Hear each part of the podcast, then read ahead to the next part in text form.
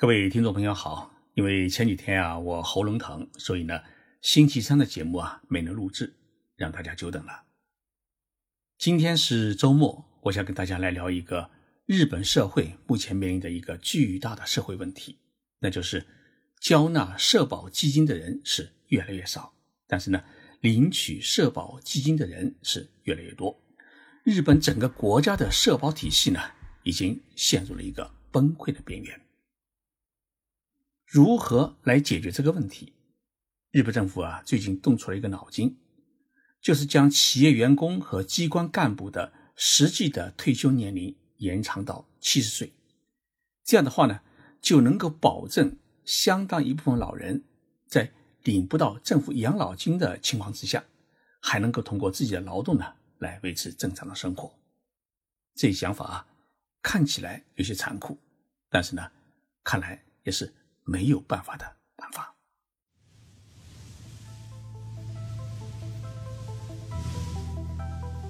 任你波涛汹涌，我自静静到来。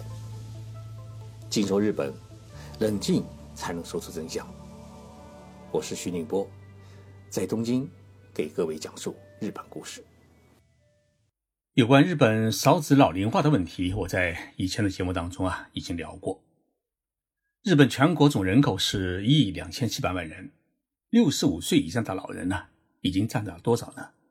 二零一七年的统计数字显示，已经占到了全国总人口的百分之二十七，其中七十五岁以上的已接近了百分之十四。而国际上呢，通常讲六十五岁以上老人占比到人口数的百分之七，就作为老龄社会的标志。这样算来的话呢？日本其实已经进入了一个老老龄化的时代。对于日本政府来说，高兴的是国民健康长寿，年年获得了世界最长寿国家的称号。男性的平均年龄呢，已经到了八十一岁，女性呢到了八十七岁。但是伤感的是，领取养老金的年数是越来越长，社保基金是年年亏损。日本副总理麻生太郎呢，曾经说过一句令日本老人们极不愉快的话。他说：“，日本老年人活得越久，政府医保负担就越重。”结果呢，这句话被在野党议员抓住把柄呢，是备受批评。麻生最后也不得不做出道歉。事实上，由于医疗保障制度的完善和日本环境食品的安全保障。日本的长寿化进程啊是不断的推进。根据日本厚生劳动省的统计，目前女性每四人当中就有一个人能活到九十五岁，男性中每四个人当中有一位就能活到九十岁。随着医疗的发展，健康的人口是不断增加，享受生活的人也在不断的增多，活到一百岁啊已经不稀奇。日本政府的统计记录显示，一九六三年的时候啊，日本百岁以上人口只有一百五十三个人，但是到了二零一七年，已经增加到六万八千人，最长寿的已经有了一百十七岁。日本国立社会保障与人口问题研究所测算，到二零五零年，日本百岁以上的老人将会超过五十万人。而二零一四年出生的人口将有一半会活到一百零九岁，这就意味着日本已经开始了百岁的时代。国民健康长寿本来是一件很值得欢天喜地的事情，但是呢，日本政府开始头疼了，因为在上世纪六十年代制定养老金制度的时候啊，国民的平均长寿年龄呢是以七十五岁而设计的，但是到了现在呢。长寿年龄平均已经到了八十四岁，比原先设计的多出了九岁。那么再过几十年，平均年龄跨入到一百岁的时候，活着的老人要比原先政府设计的死亡年龄多活二十五岁，也就意味着他们要多领二十五年的养老金。那么日本政府自然就扛不住了。在日本，每年九月的第三个礼拜一是日本的敬老日。从一九六三年开始，日本政府会在当天为满百岁的老人准备银杯、银盘等礼物，以表敬贺。最初政府只需要准备一百五十三份，但到如今啊，这个数字已经超过了六万八千人。再这样增加下去的话呢，政府将不得不取消送银杯、银盘的庆贺制度。二零一七年，日本新生婴儿的出生人口已经跌破了一百万人，而六十五岁的老人已经有了四千万人。到二零五零年，日本的劳动力人口预计将从一九五五年的顶峰期的八千七百万人减少到五千五百万人左右。这意味着，今后交纳养老金的人是越来越少，而领取养老金的人是越来越多。那么，社保基金的窟窿只会越来越大，不会变小。我们来看看日本政府目前用于社会保障的支出，它到底每年要花多少钱？根据二零一八年国家财政预算的执行计划显示，全年度国家预算总额为九十五万亿日元，大约是五万七千亿人民币左右。但是，用于养老和医保等的社保领域的支出，已经占到了。国家预算总额的三分之一达到了三十二万亿日元，这就意味着国家的三分之一的钱是用于国民的养老和治病等民生领域。刚才我已经提到，日本政府在六十年代制定养老金制度的时候，日本人的人均寿命只有六十五岁，所以呢，日本政府乐观估计，将来日本人的平均寿命能够达到七十五岁，那已经是万事大吉。于是呢。就将养老金的最终的领取年龄设计为七十五岁。根据这一设计，日本人在六十岁退休以后啊，就可以领取养老金。但是目前的状况是，政府的社保基金已经难以支撑六十岁领取养老金的制度，所以从今年开始啊，领取养老金的开始年龄已经从六十岁推迟到了六十二岁。而日本的养老基金机构估算。到二零三零年时候，估计领取养老金的开始年龄要延长到六十七岁。那么问题来了，六十岁退休之后到六十七岁开始领取养老金，这七年的空白时间里面，日本老年人他靠什么活下去？过去人们常常说啊，日本最富裕的是银发阶层，因为一名企业员工或者机关干部。他在六十岁退休之后啊，可以从企业或者机关里面啊领取一份数目可观的退职金。根据企业的经济状况和本人在企业的工作年限、职务等，一般都有一千五百万到两千五百万日元的退职金可以领取。这笔钱呢，大约是九十万到一百五十万元人民币。但是中小企业有的只有几百万日元，甚至没有。如果按照一对老夫妻他一个月二十五万日元的生活费的支出标准呢，即使有一千五百万到两千五百万日元的退资金，他也只够五年到八年的家庭开支。那么现在呢，退职员工除了这笔退资金之外呢，他每个月还可以领取二十万日元左右的政府的养老金。所以呢，退资金加上养老金，两夫妻的生活，应该来说是比较好过的。但是，如果今后的养老金要从六十七岁开始才能领取的话，那么这笔退职金填补这六到七年的收入空白可能还不够。那怎么办呢？日本政府早在二零一三年就动出了一个脑筋，那就是延长实际退休年龄五岁。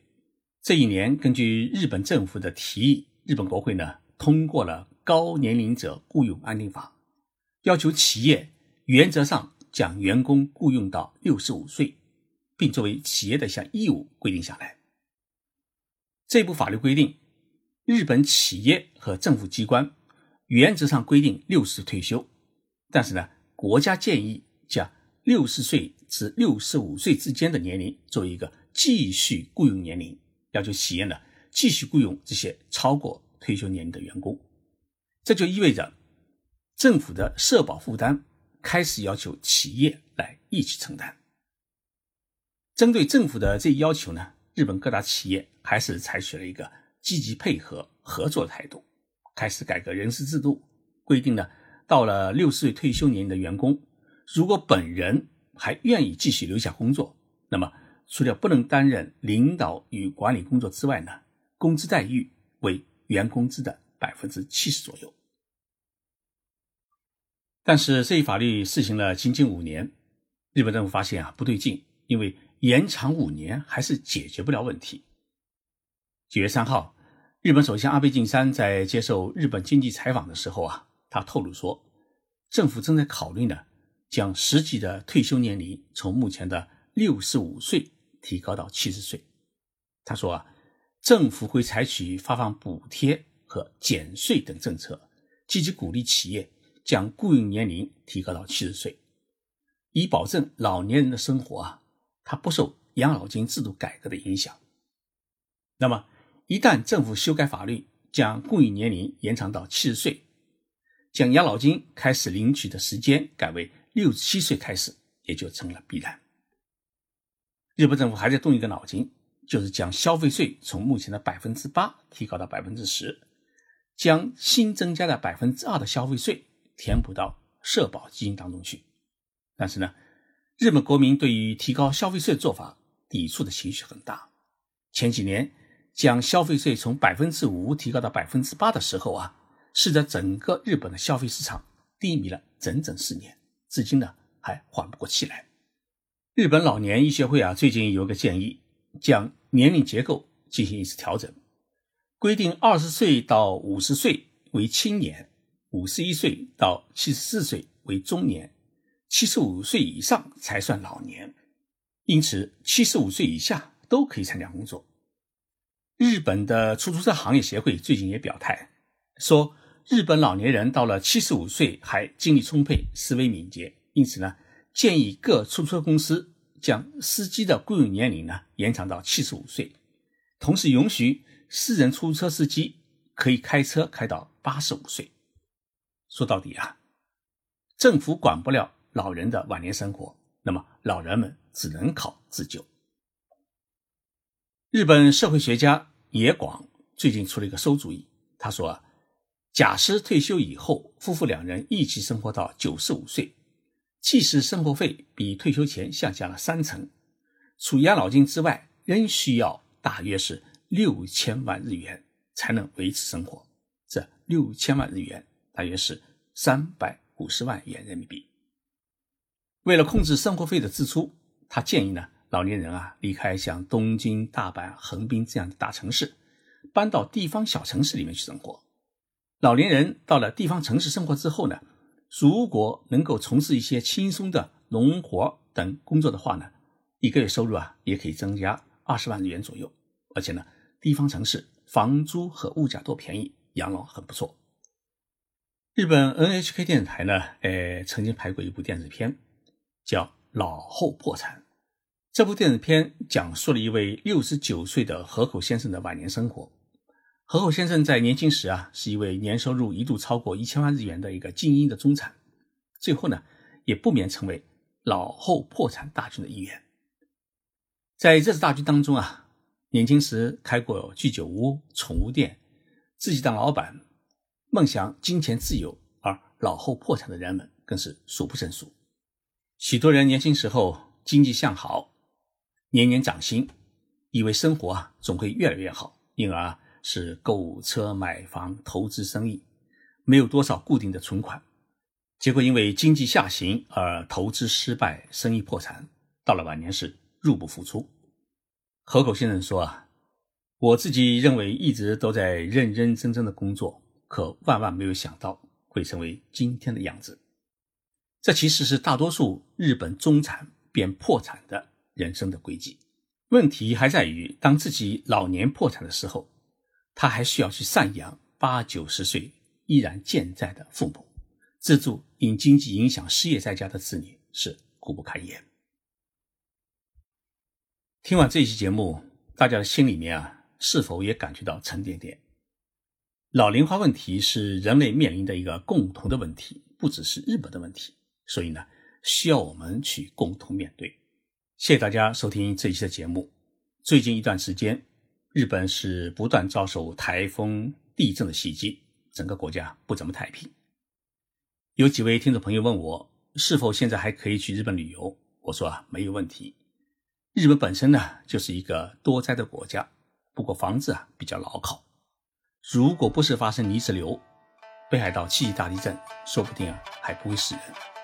大家来日本旅游，既要注意安全，但是呢也不必有太多的顾虑。我们下周三再见。